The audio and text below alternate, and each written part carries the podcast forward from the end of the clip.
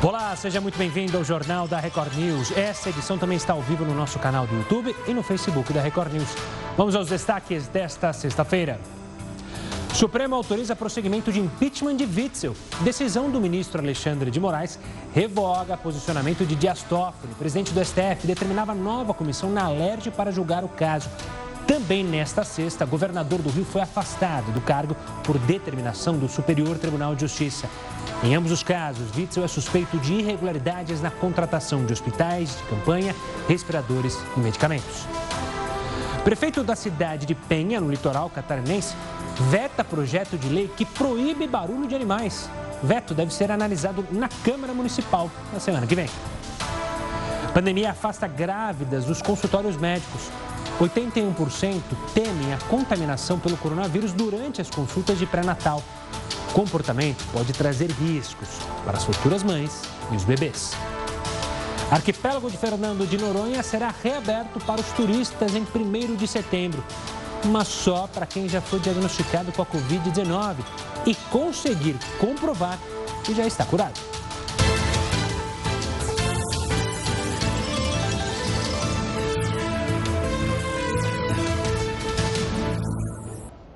E o desemprego aumentou no segundo trimestre, de acordo com o IBGE.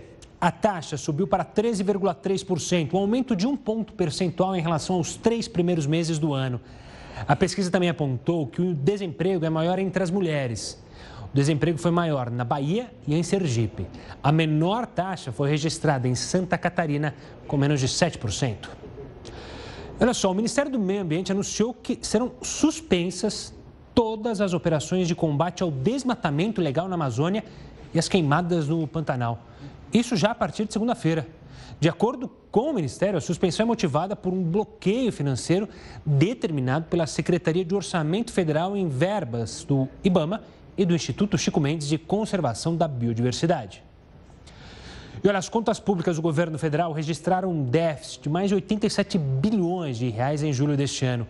Esse é o pior resultado para o período desde 1997, quando se iniciou a série histórica. O chamado déficit primário do governo se deve ao aumento de despesas para combater a pandemia e a queda de arrecadação que o cenário provocou. As informações foram divulgadas pela Secretaria do Tesouro Nacional.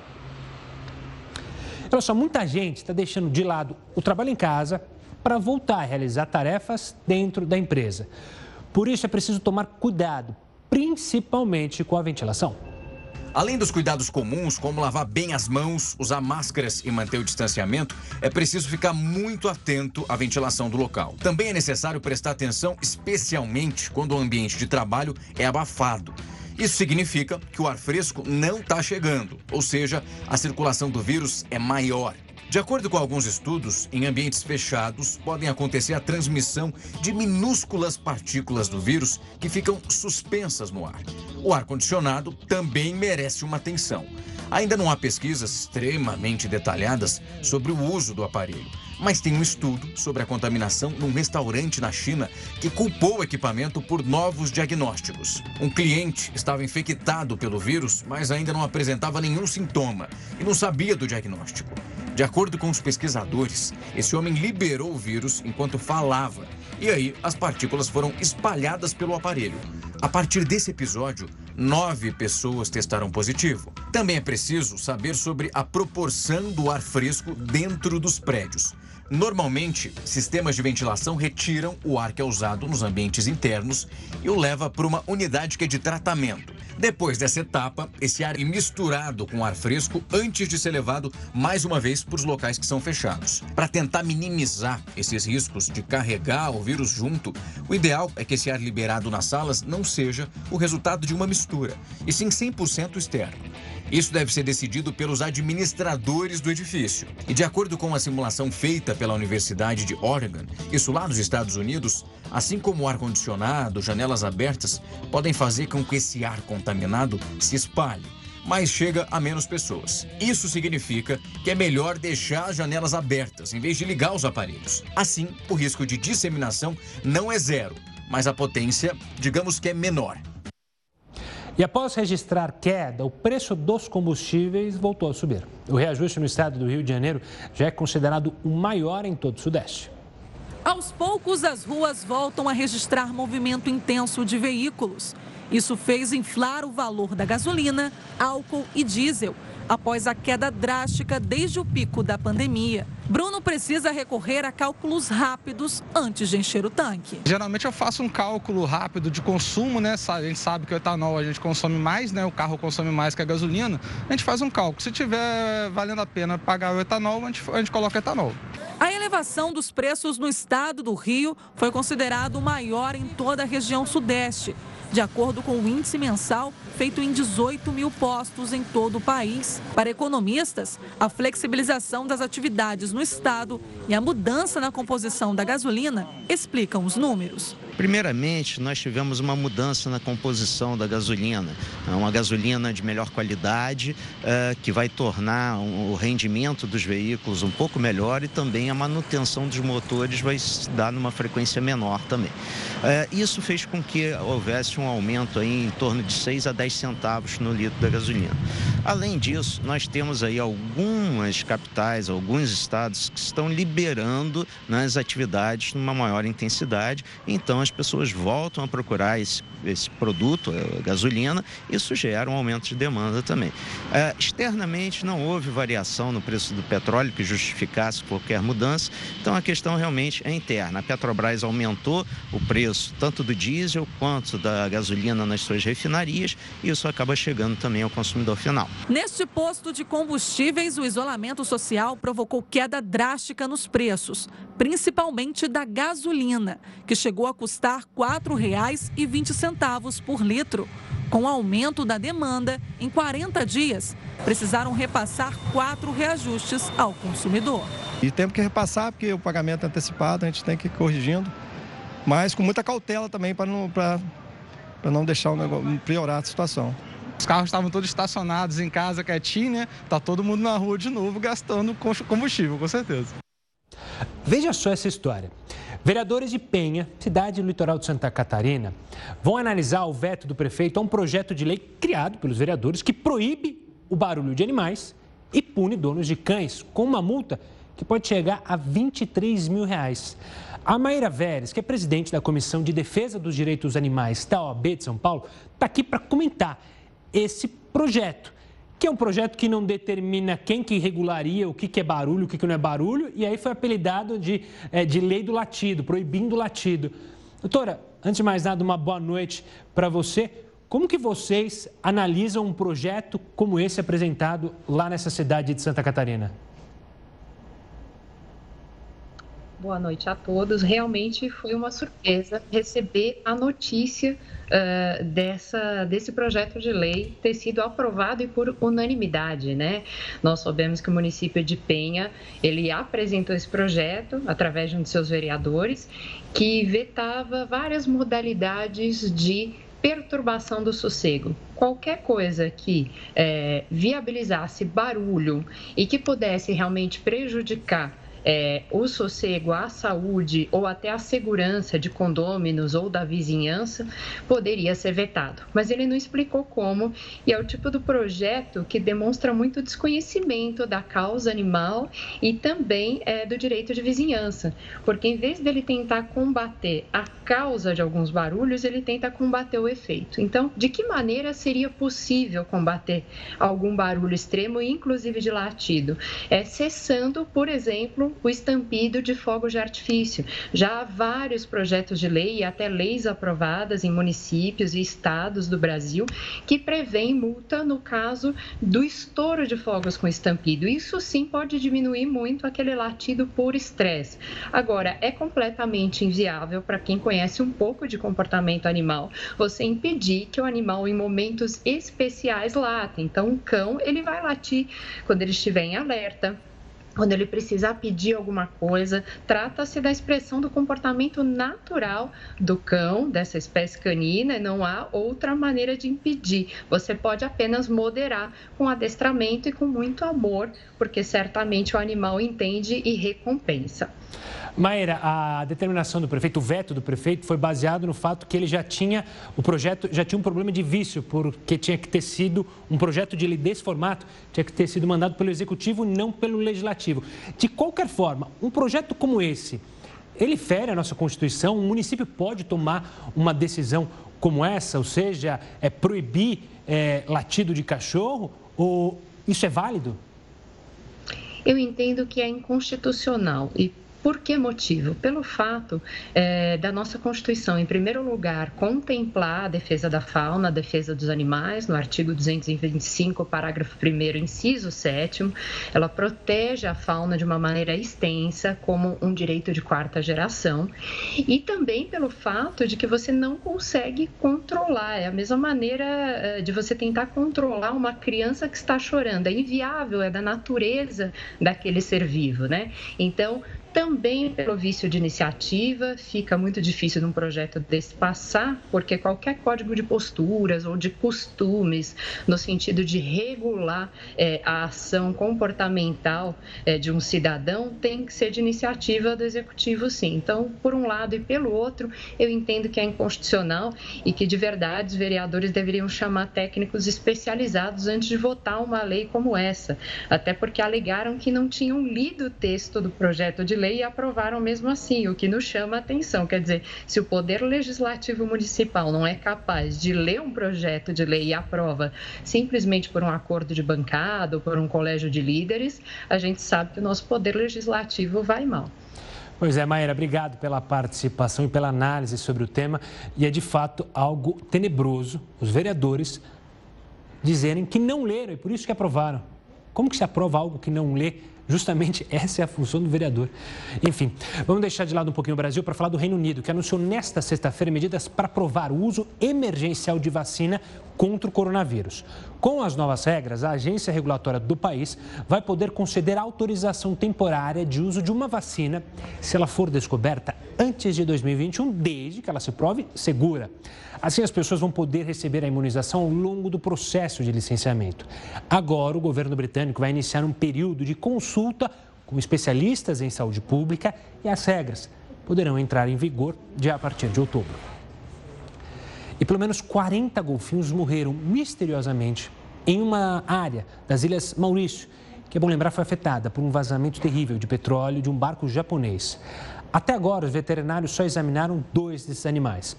Ainda não se sabe o que pode ter causado a morte deles, mas entidades pedem que o governo das Ilhas Maurício comece uma investigação urgente para identificar o que pode ter acontecido e a relação das mortes com o vazamento de petróleo.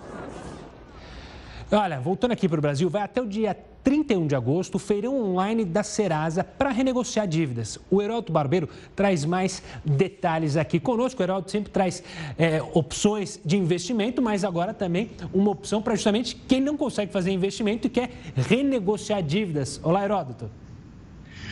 Olá, Gustavo. Se você não renegociar dívida e tiver com seu nome sujo, você não vai conseguir fazer investimento nenhum. Vamos lá. Tem que estar com o nome limpo. Antigamente a gente tinha aquela musiquinha, vou botar seu nome lá no SPC. Hoje uh, o SPC é substituído pela Serasa no país inteiro. Então, olha, uma prestação de serviço, queria chamar a atenção das pessoas a respeito disso. E olha, não é, não é uma coisa complicada. Pelo menos saber se dá para negociar ou não dá para negociar. Vamos mostrar nossa primeira informação que você pode utilizar aí no benefício da sua, da sua, do seu, uh, da sua conta própria. Vamos lá. Vamos supor o seguinte: vamos supor que eu tenha nome sujo na praça. Bom, se o meu nome estiver sujo na praça, primeiro, tenho menos crédito. Ninguém vai me dar crédito, é lógico. Né? Eu vou lá pedir crédito, diz, não, não, não, não, teu nome está lá, não vou te dar crédito. Outra coisa, posso sofrer uma cobrança judicial. Aí, eu vou ter que pagar isso aí com juros, vou ter que pagar isso com multa e muitas vezes com, com outras, outros acréscimos. Então, quando eu tenho meu nome sujo, as minhas coisas que eu compro ficam mais caras, o preço fica maior. Por esse motivo, é bom a pessoa ter o nome limpo até mesmo para poder né, exercer sua cidadania. Então, por esse motivo, por esses motivos, acho melhor a gente limpar o nome. Vamos ver como é que a gente poderia fazer. O Serasa, então, está dando essa informação seguinte: olha só, tem um desconto de até 98% em dívidas que vão de 200 reais a mil reais. Se o cidadão está com o nome sujo porque está devendo 300 reais ou 400 reais, ele pode ir lá negociar e pode ter um desconto até de 98% no valor da dívida. Agora, como vocês pô, mas eles são bonzinhos. Não, eles não são bonzinhos, não. A explicação é a seguinte: é para cobrar 200 reais de você e manter seu nome sujo, custa mais do que 200 reais. Então é melhor fazer um acordo né? e, e, e, também não ter o custo de fazer a cobrança, por esse motivo é que eles, aspas, estão sendo bonzinhos aí. Mas é óbvio que o desconto e as negociações têm que ser acima de mil, dois mil, três enfim, quanto você está devendo lá. Outra questão interessante é o seguinte: uh, o que é que levou muitas pessoas a ficarem nessa situação bastante difícil? Vamos mudar a nossa informação. Os principais vilões. Primeiro, a pandemia. A pandemia jogou a economia lá embaixo, no mês de maio a economia bateu lá no fundo. E eu continuo olhando por aqui com a impressão de que a economia está recuperando em V. Espero que isso aconteça.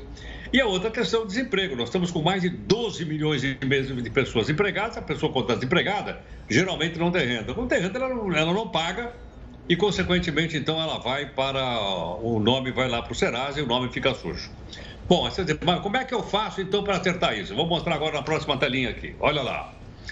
Você pode entrar agora, sábado, domingo, então vai, como disse o Gustavo, agora vai até segunda-feira. Olha lá. Entra no site do serasa.com.br, tem um aplicativo no celular se você quiser baixar também, ou pode ir presencialmente numa, numa agência de correio. Não são todas que estão funcionando. O correio, como você sabe, está parcialmente em greve Algumas agências estão abertas, outras estão fechadas. Mas eu acho que vale a pena né, você dar uma olhada lá, porque com essa retomada da economia, quando a gente tem o nome limpo, a gente consegue mais emprego e consegue também fazer negócios melhores. Essa é a informação que nós temos aí para o nosso pessoal hoje, Gustavo. Boa, Heroto. O HB volta ainda na, nessa edição do Jornal da Record News com outras informações. Agora a gente abre espaço para o colunista Rodrigo Constantino. Hoje a análise é sobre a situação do ministro Paulo Guedes no governo.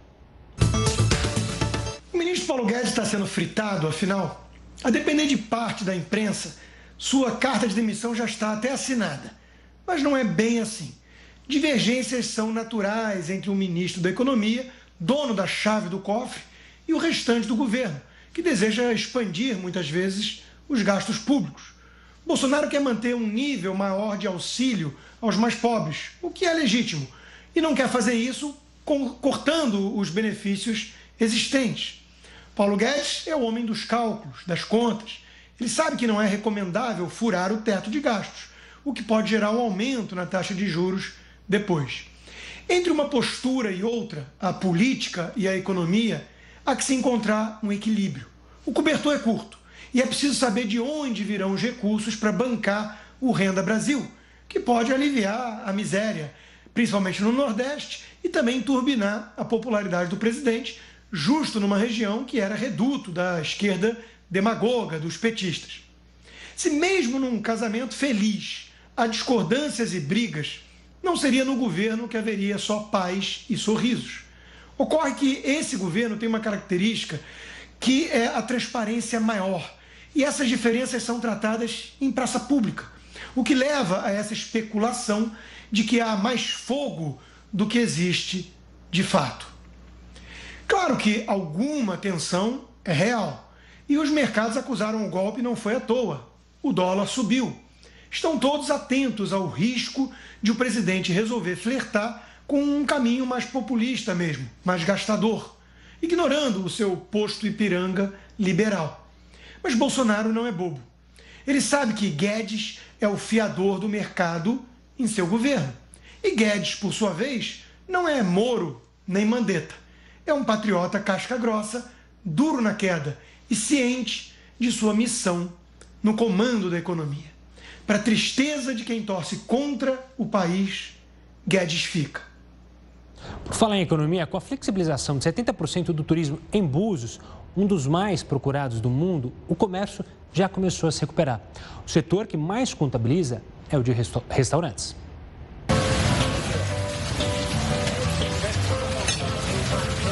O convite é tentador, não é mesmo?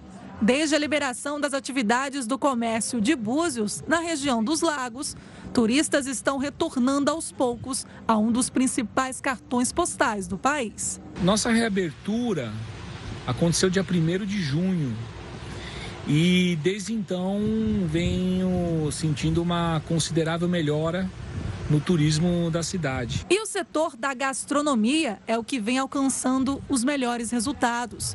A explicação pode estar relacionada à originalidade da culinária local. O setor que teve mais crescimento foi os restaurantes. Acredito até pela nossa gastronomia diversificada, com chefes renomados, mas o comércio também está reagindo e, e a gente está com muito boa expectativa.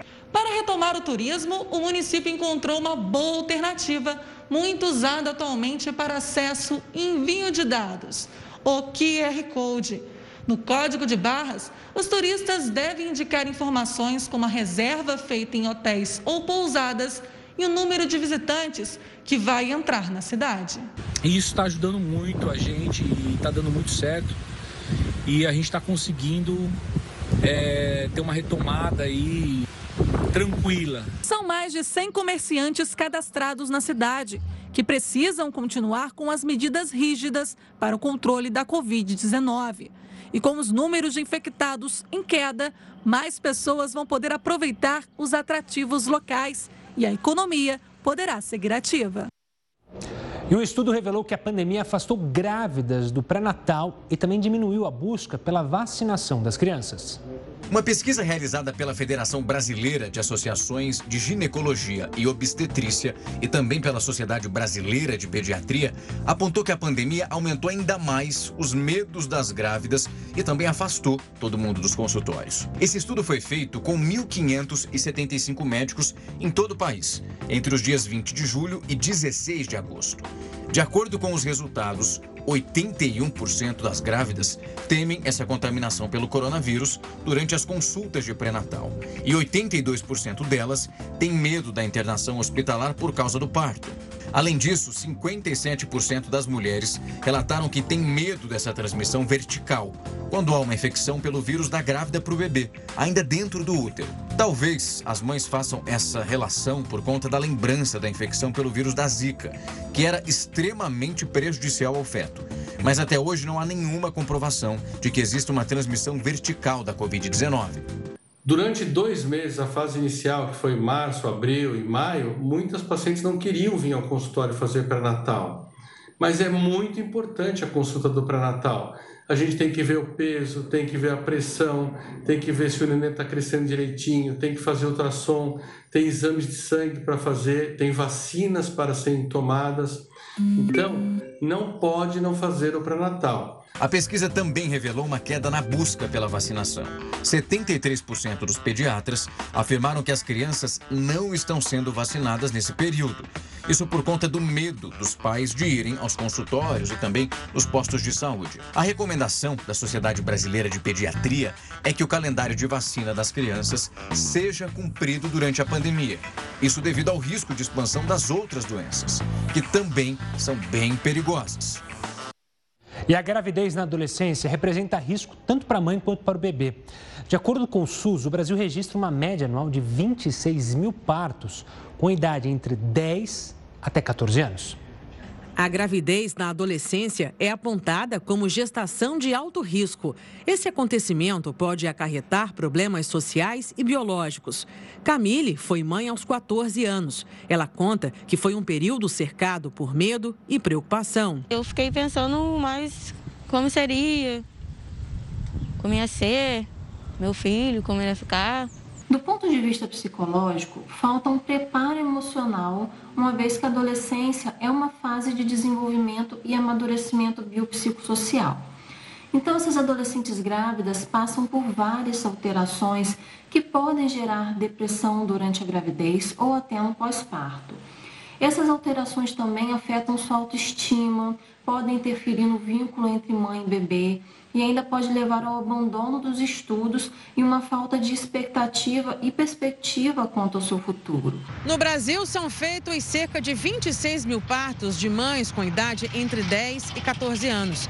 Segundo o Ministério da Saúde, o país registra ao menos seis abortos por dia em adolescentes. Desde 2008, foram registrados quase 32 mil abortos. Vários fatores trazem riscos para uma maternidade precoce. Mortalidade materna né, é muito alta nas adolescentes. As complicações gestacionais relacionadas não só a risco de pré-eclâmpsia, por conta de desnutrição, né, crescimento é, restrito do desenvolvimento do bebê intraútero assim como mais chance de abortamento e também trabalho de parto prematuro. E olha só que dado curioso. Oficialmente, a Coreia do Norte é um dos poucos países do mundo que, adivinha, que não registrou nenhum caso de coronavírus. Mas por quê? Vamos falar com o Heródoto Barbeiro para ele explicar por que, que a Coreia do Norte diz que não tem nenhum casinho de coronavírus, hein, Heródoto? Olha, essa é uma pergunta realmente complicada. Começa a gostar pelo seguinte: a Coreia do Norte tem uma fronteira com a China de 1 milhão e 200 mil quilômetros. Você tem uma ideia, né? É uma fronteira imensa com a China. Ainda assim, eh, o cidadão aí, que é o ditador, o Kim Jong-un, diz que não tem nenhum caso na Coreia. Ou melhor, para dizer que não tem nenhum, a, a imprensa local diz que teve só um caso, mas que esse cidadão fugiu para a Coreia do Sul. Agora, logicamente que a imprensa na Coreia do Norte não é como aqui no Brasil, que é uma imprensa ampla, aberta, com opiniões diferentes, com pessoas dizendo aquilo que pensam, porque aqui é uma democracia. Lá não é uma democracia. Uma ditadura só tem a imprensa estatal. Então só escreve aquilo que o ditador aí manda colocar. Então, por esse motivo, ele manda dizer para o mundo todo que lá só tem, lá não tem nenhum, é zero. Bom, mas quais são as evidências que a coisa não vai indo bem lá? Várias embaixadas estrangeiras, na capital aí da Coreia do Norte, que todo mundo sabe, se chama Pyongyang, eles começaram a retirar os funcionários. Então, os embaixadores têm ido embora, os funcionários têm ido embora. Os... Por quê? Porque o pessoal está assustado com o crescimento da, da, da, coronavírus lá na Coreia do Norte. Mas a, eles negam, dizendo que não é verdade, que não tem ninguém lá. Pode ir tranquilamente lá que não vai pegar coronavírus. E mais, uma informação curiosa: o médico que fugiu da Coreia do Norte para a Coreia do Sul deu um depoimento dizendo o seguinte: que os médicos lá na Coreia do Norte são ultra equipados. O único equipamento que um médico tem na Coreia do Norte, por incrível que pareça, Gustavo, sabe o que é? Um termômetro. Não tem máscara, não tem luva, não tem coisa nenhuma. Ah, mas o cara tem um termômetro. Então você imagina que na Coreia do Norte ter um termômetro é suficiente para impedir que se expanda o coronavírus nessa região e colada ao, à República da China. É esse cidadão aí, Gustavo. Que situação. É, pois é, né? Não tem coronavírus porque o ditador falou que não tem. E ponto final. Tem, a gente mostrou uma imagem aí que ele levanta a mão e parece que é ali ao momento de uma reunião de todos a favor, levante a mão. Ele levantou a mão, todo mundo levanta a mão. Então todo mundo concorda. Com o ditador é assim, né? É, se você não concorda, você vai pra cadeia. Vamos pra cadeia. Aí a imagem do ditador Kim Jong. O Heroto ainda volta hoje para falar mais outros assuntos que, claro, estão é, em destaque, tanto no Brasil quanto no mundo. Veja só, turistas vão poder voltar a visitar Fernando de Noronha em setembro. Só que tem um detalhe: quem quiser ir para esse paraíso precisa já ter sido diagnosticado com o coronavírus e comprovar que está curado. Os detalhes dessa história você confere já já no próximo bloco do Jornal da Record News. Volta em instantes. Depois do governador do Rio de Janeiro, Wilson Witzel, ser afastado do cargo por 180 dias, o ministro do Supremo Tribunal Federal, Alexandre de Moraes, autorizou a Assembleia Legislativa do Rio de Janeiro a retomar o processo de impeachment dele. A decisão revoga a liminar do presidente da Corte, Dias Toffoli, que havia determinado uma nova comissão para avaliar o processo. A repórter Priscila Tovitch tem mais informações. Uma boa noite, Priscila. Olá, boa noite, boa noite a todos. Na prática, é uma decisão que pode acelerar o processo de impeachment do governador.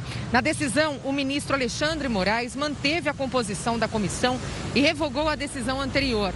Para o ministro, não houve irregularidades na formação do primeiro grupo que analisa se Witzel cometeu crime de responsabilidade. No fim da tarde, a Polícia Federal divulgou um balanço da operação que apura se o governador e a primeira-dama, Helena Witzel, receberam propina de empresários.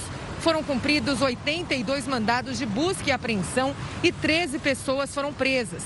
Três já estavam detidas. As prisões foram feitas em São Paulo e no Rio de Janeiro. Voltamos ao estúdio da Record News. E a Câmara dos Vereadores de São Paulo aprovou em primeira votação um projeto de lei que altera a Lei Cidade Limpa, lembra dela? E permite então a instalação de outdoors no topo de prédios na capital paulista. O Heroto vai falar sobre o tema. Eu lembro que quando foi aprovado lá atrás, nossa, foi uma gritaria, ninguém queria. Depois, com o passar do tempo, muita gente foi se adaptando e até gostando. O que, você tem de novo sobre essa lei, então, aprovada agora, Heródoto? Olha, Gustavo, a novidade é o seguinte: uh, as pessoas que vêm de fora de São Paulo percebem bem a diferença. Você sai, por exemplo, do aeroporto do Guarulhos, tá? e vem para São Paulo, do caminho você vê um monte de placa, outdoor, propaganda, tudo quanto é lá. Quando entra no município de São Paulo, não tem mais nada. Por quê? Por causa da chamada da, da, lei da, da cidade limpa. Quem vem de outros lugares da grande São Paulo tem uma quantidade imensa de cartazes. A cidade aqui, ela era completamente coberta de cartazes, de placas do Diaba 4.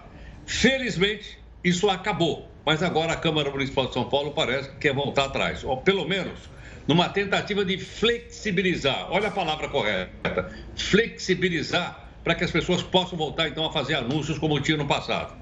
O que chama a atenção é o seguinte: a cidade ficou limpa, ficou melhor a arquitetura da cidade apareceu. Tiraram aqueles grandes luminosos que tinham na cidade. E a cidade ficou muito melhor. Agora, não sei por que razão, eles aprovaram o projeto, como você lembrou em primeira votação, e agora está nas mãos, então, de novo, da Câmara Municipal de São Paulo. Em todo caso, como essa cidade aqui tem 12 milhões de habitantes, vou repetir, a cidade de São Paulo tem 12 milhões de habitantes, né? tem uma quantidade de milhões de iniciativas econômicas, você imagina o que vai acontecer. Então, minha sugestão fica o seguinte: para cada pessoa que mora em São Paulo, que está nos escutando, está nos acompanhando aqui na Record News, nas redes sociais, o que, é que você acha dessa ideia? É boa ou é má? Você decide. Eu apenas queria sugerir que você mandasse um zap zap para o seu vereador, dizendo o que, é que você pensa a respeito disso. Porque na primeira votação passou. Agora precisaria passar por uma segunda e depois, e depois o prefeito de São Paulo pode vetar ou não a lei. Mas olha, na minha opinião pessoal, é um passo atrás, é um retrocesso se essa lei for à frente na cidade de São Paulo e voltar novamente à poluição visual, que já era muito grande e ficou bem melhor sem isso tudo. Gustavo, vamos ver o que vai dar, vamos ver o que a população pensa a respeito disso. Vamos ver o que vai dar. Heroto, me despeço de você hoje. A gente se fala na segunda-feira. Um ótimo final de semana. Igualmente. Vamos falar do furacão Laura. Ele perdeu força e segue agora para o estado de Arkansas, nos Estados Unidos, como uma depressão tropical. O furacão atingiu o estado da Louisiana ontem e matou pelo menos seis pessoas. Os ventos chegaram a 241 km por hora. Algumas imagens mostraram a extensão das inundações e os danos causados por lá. Voltando ao Brasil, foram leiloados dois terminais de celulose no Porto de Santos. O investimento deve aumentar a produção no Brasil, que é um dos maiores produtores de celulose do mundo. Essa é a primeira concessão do programa Pro Brasil.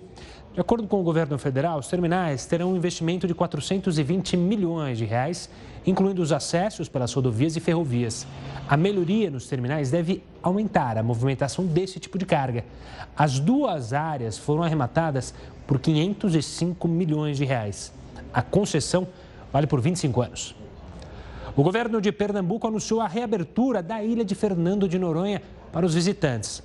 Mas apenas pessoas que já tiveram coronavírus é que vão poder desembarcar no arquipélago. Já são cinco meses sem receber turistas. E a ilha de Fernando de Noronha decidiu pelo isolamento assim que a quarentena começou aqui no Brasil. Por lá, 94 pessoas foram infectadas pelo coronavírus desde o comecinho da pandemia. Para a reabertura da ilha ficaram definidas algumas regras. Esse processo vai ser feito de forma gradual e a partir de setembro. Só podem entrar no arquipélago os turistas que comprovarem já terem sido infectados pela Covid-19. E isso vai ser feito durante o processo de pagamento da taxa de preservação ambiental, que é necessária para entrar na cidade. Ao fazer o pagamento online, o turista vai precisar anexar o resultado do exame confirmando que já teve o vírus. O governo de Pernambuco explica ainda que serão aceitos dois tipos de resultados: o teste sorológico e o exame de nariz e também garganta. Já os testes rápidos não vão contar. Além do acesso a Fernando de Noronha, também ficam autorizados o retorno do comércio de praia e a reabertura dos museus e também os espaços de exposições. A administração da ilha afirma que essa reabertura do turismo vai ser feita com responsabilidade e muita cautela. E não adianta nem ter pressa. O turismo foi um dos setores mais afetados pela crise. Cerca de 95% dos pequenos negócios tiveram perdas nesse faturamento. A pandemia ela atingiu gravemente o setor de turismo e de eventos. Nós vemos hoje no mundo que mais de um trilhão de dólares foram perdidos porque mais de um bilhão de pessoas deixaram de viajar. 80% das pessoas não estão fazendo suas viagens internacionais e muitas fronteiras ainda continuam fechadas. Mas a expectativa é pela retomada desse crescimento do setor já nos próximos meses. Uma vez os protocolos aplicados para o bem-estar de quem trabalha e para o bem-estar de quem visita, nós vamos conseguir retomar o turismo de forma gradativa e com muita responsabilidade. E paraísos como Fernando de Noronha são essencialmente necessários o turismo, porque justamente é preciso o turismo para as pessoas que moram lá, que vivem exclusivamente disso, ou seja, vendendo, trabalhando com a área do turismo. Então, são precisos protocolos, protocolos seguros para deixar todos envolvidos, tanto o turista quanto o trabalhador ligado ao turismo, tranquilo e, claro, podendo trabalhar.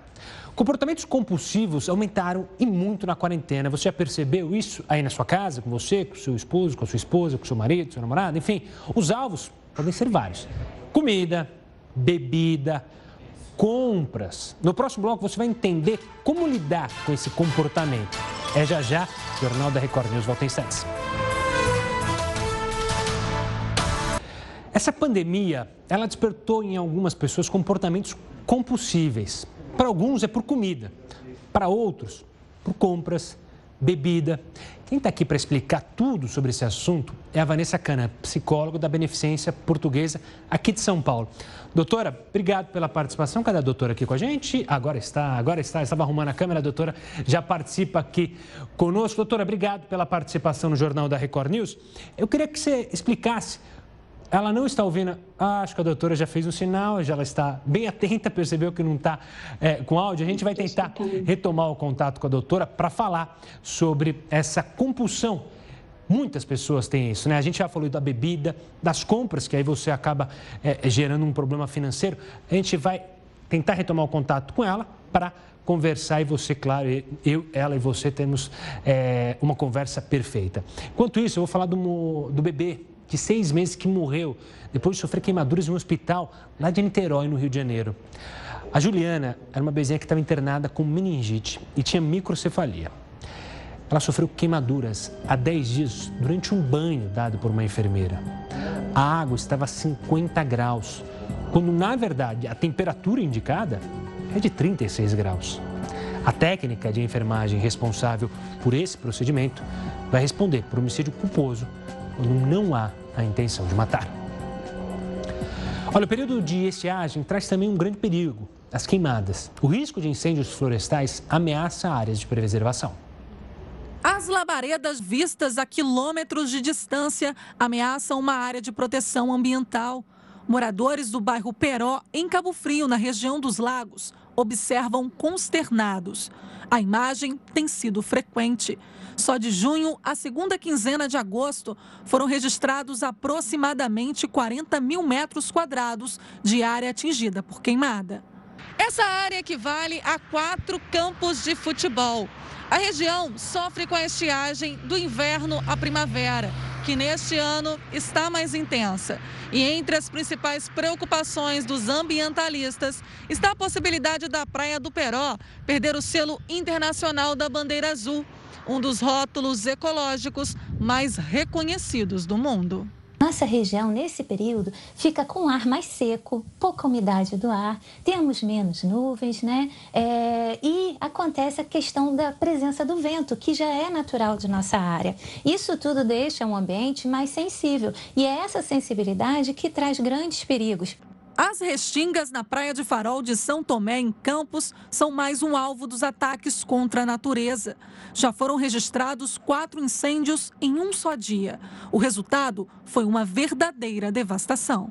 E é isso aí, meus amigos. Mais uma vez estamos diante aí de uma queimada acontecendo aqui. A conscientização ambiental e os cuidados simples com a manutenção das áreas de belezas naturais podem evitar ainda mais destruição guimba de cigarro, aquela área seca, com mato muito seco, qualquer guimba de cigarro, pedaço de vidro, caco de vidro, as pessoas quando deixam garrafas é um grande problema. Porque com os raios solares e a área muito seca, o, o raio solar ele acaba criando uma faísca e aquilo gera um incêndio de grandes proporções. Até os bombeiros chegarem, ou os guarda-parques, já aconteceu um incêndio que a gente fala que foi lambido por causa do vento.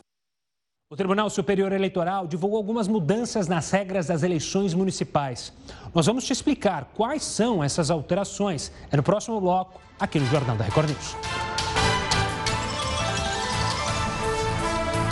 9 horas e 55 minutos, estamos de volta para tentar retomar o contato com a doutora, porque, como eu falei, a pandemia despertou inúmeros comportamentos compulsíveis. Para alguns é por comida, a pessoa come demasiadamente. Para outros, compras.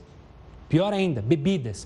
Quem vai explicar tudo sobre esse assunto é a Vanessa Caram, psicóloga da Beneficência Portuguesa aqui de São Paulo. Doutora, agora sim creio que você me escuta. Quero agradecer a sua participação conosco. Doutora, por que, que o nosso cérebro faz isso? Essa compulsão está relacionada à pandemia? Tem alguma explicação científica para isso? Uma boa noite. Olá, boa noite. Desculpa o erro com o som no primeiro momento. É um prazer estar aqui. Queria te dizer que é só por causa da pandemia, mas não, né? É um diagnóstico bem comum e, na verdade, o nosso cérebro tem um esquema de condicionamento onde a gente aprende a recompensas, né? Desde você buscar recompensas positivas, como por exemplo, a gente gostar de receber um abraço de alguém que a gente ama e aí você ficar atrás daquela sensação, como dependências químicas, como compras, como jogos, como a dependência do celular, né? Mais conhecida como nomofobia ou ausência do celular também. E quando a gente está no cenário da pandemia, o que que acontece, né? Acontece que nós estamos sob estresse, medo da gente pegar o contágio, nosso mundo conhecido não está acontecendo mais da forma como é, nós tivemos uma ruptura. Então, somos condicionados a buscar um prazer imediato. Mediante isto, muitas pessoas buscam essa realização momentânea, né? Você vai lá, você tem a compulsão, você tem o ato de prazer, mas logo depois vem a culpa. E aí a gente começa a exercer um círculo vicioso. E aí precisamos de ajuda de, da psicologia, alguns casos mais severos da psiquiatria também, porque a gente está falando de um transtorno emocional, né? Eu não tenho repertório psíquico suficiente, os meus recursos de enfrentamento são frágeis, e aí então a gente vai por essas válvulas de escape mais acessíveis. No momento onde a gente está até inclusive com a compra pela internet muito mais fácil, muito mais acessível, estamos mais dispostos a isso. É muito comum a gente perceber que os pacientes estão tendendo realmente a ter é, comportamentos compulsivos por compras, outros já tinham, estão mais acentuados por alimentação, por comida, e tinham, tinham medo no início, principalmente de faltar comida, ou pacientes que têm toque, né, transtorno com limpeza também, e aí a gente vê cada vez mais isso se tornando de uma forma cronificada. O que antes era uma tendência, agora por causa do estresse né, elevado da pandemia por um longo tempo que nós estamos vivendo aí, realmente está sendo muito comum. E doutora, claro que se a pessoa entrou nesse ciclo, ela precisa de uma, eh, de uma ajuda profissional. Mas há como perceber que algo está errado e existem maneiras para a gente evitar cair nessa compulsão, seja praticando atividades esportivas em casa, é, seja buscando outros meios para aliviar esse estresse?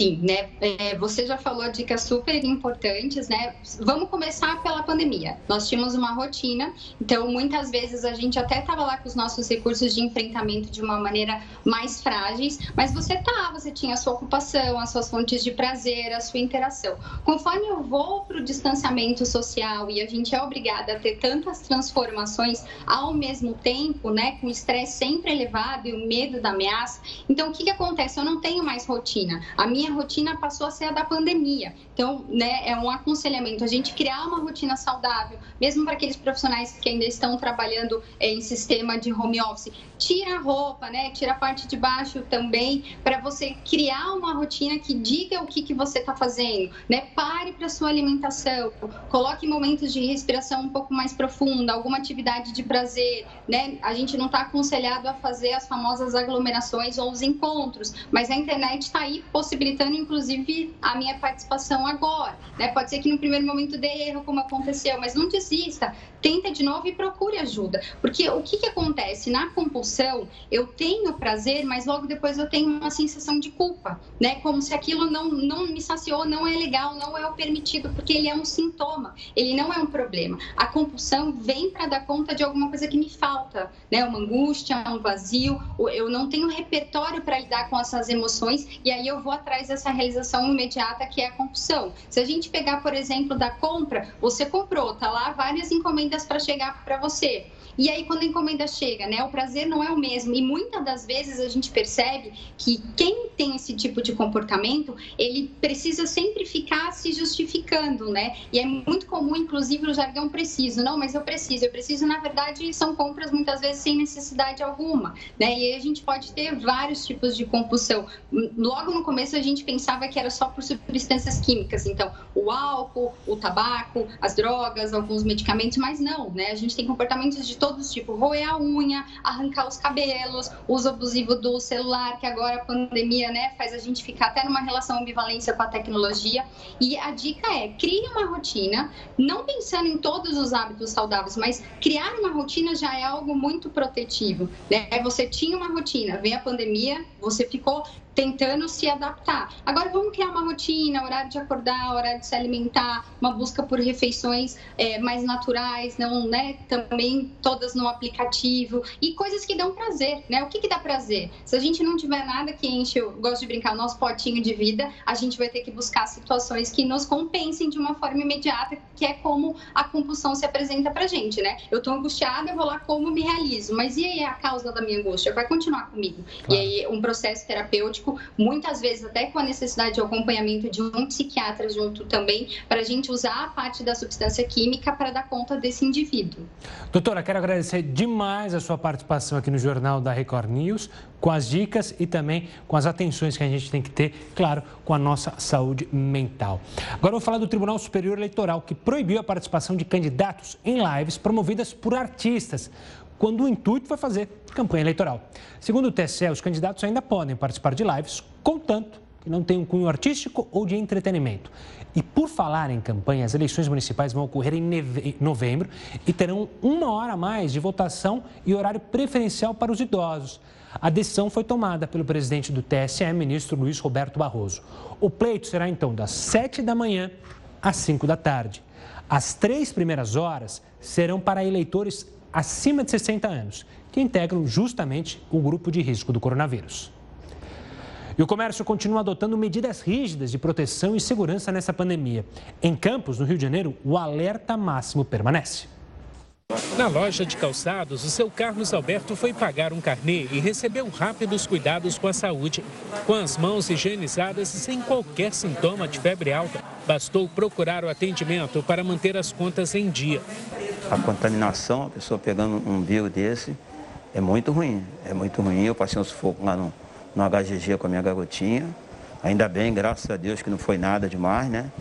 Mas é uma prevenção da gente ficar mais atento com as coisas, porque é bom ter muito cuidado. Além das barreiras sanitárias, a lotação é limitada em apenas 50% da capacidade total de cada estabelecimento. A gente pede para dar uma seguradinha, né? E assim que os clientes vão saindo da loja, a gente vai colocando mais, fazendo tipo um rodízio, né? Para não dar tumulto dentro da loja.